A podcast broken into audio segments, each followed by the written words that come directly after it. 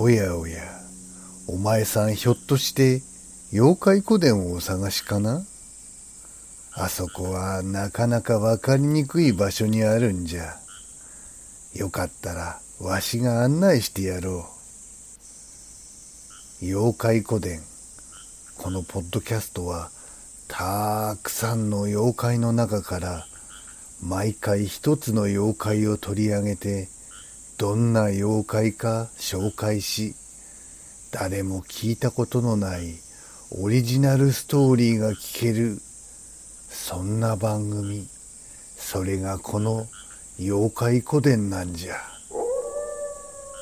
さあ着いたわい。この扉の向こうじゃ。気をつけてな。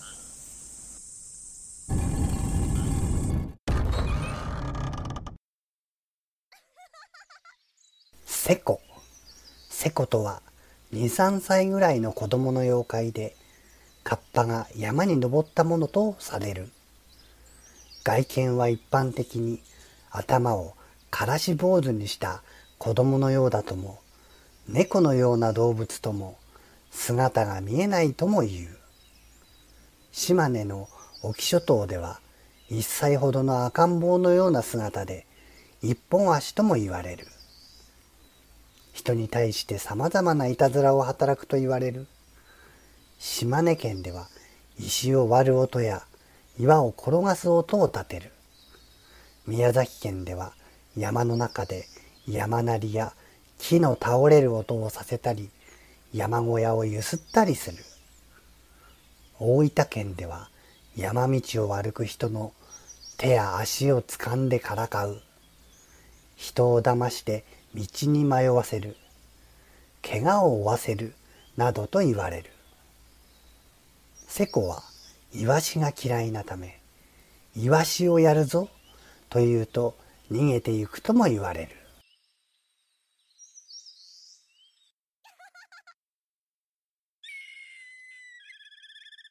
ここは島根の山の中。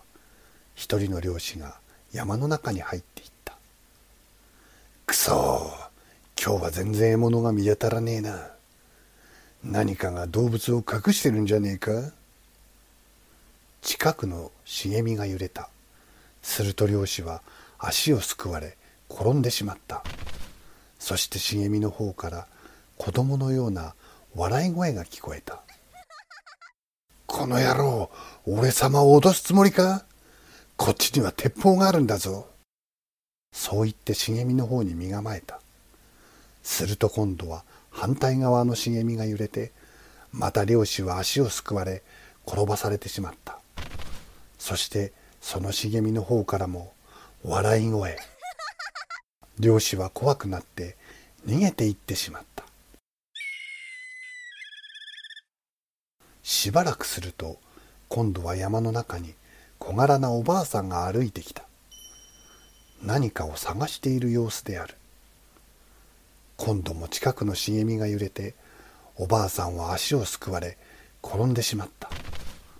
また茂みの方から笑い声。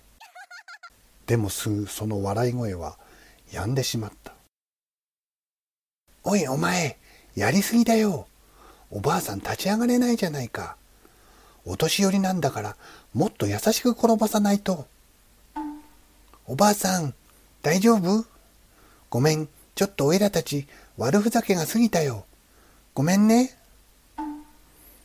そう言うと見えなかった2、3歳くらいの子供の大きさの妖怪たちが姿を現した。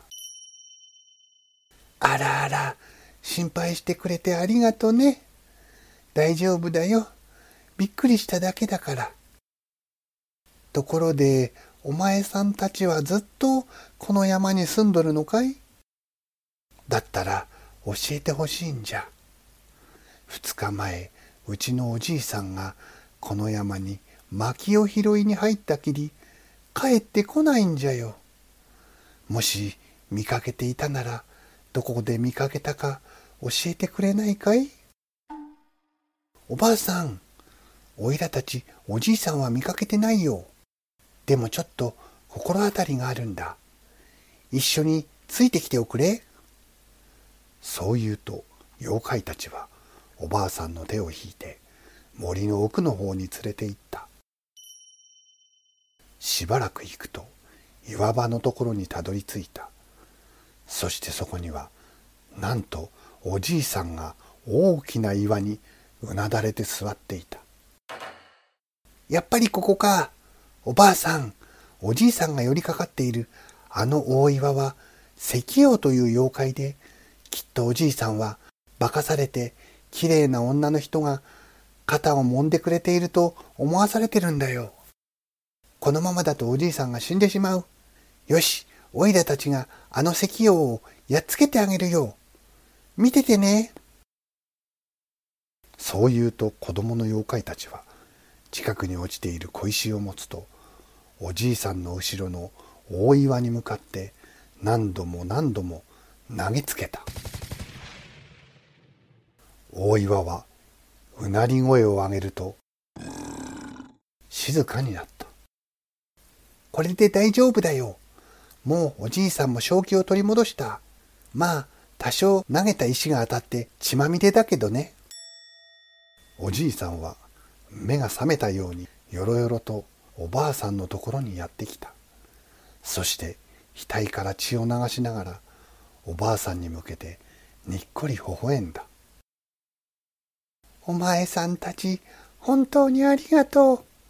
これで無事、おじいさんと二人、里に帰れるわい。そうそう、お礼と言ってはなんだが、おじいさんに作ってきたお弁当でも食べておくれ。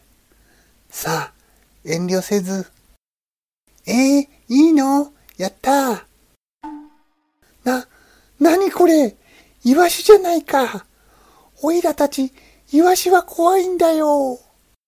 そう言うと妖怪たちは蜘蛛の子を散らすように逃げていってしまった。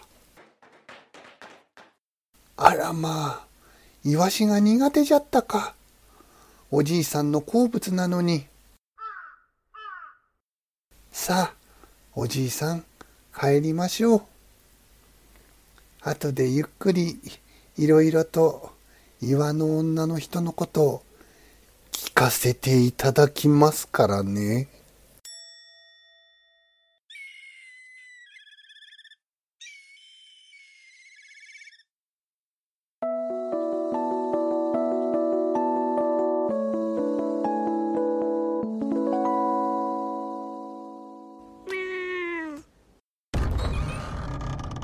どうじゃった？今日の妖怪話は。もし気に入ってくれたならフォローしてくれよ。それと妖怪古典へのご意見ご感想はこの番組の概要欄を見ておくれよ。そうそう、ノートの妖怪古典では昔のオリジナルストーリーのシナリオが読めるらしいぞ。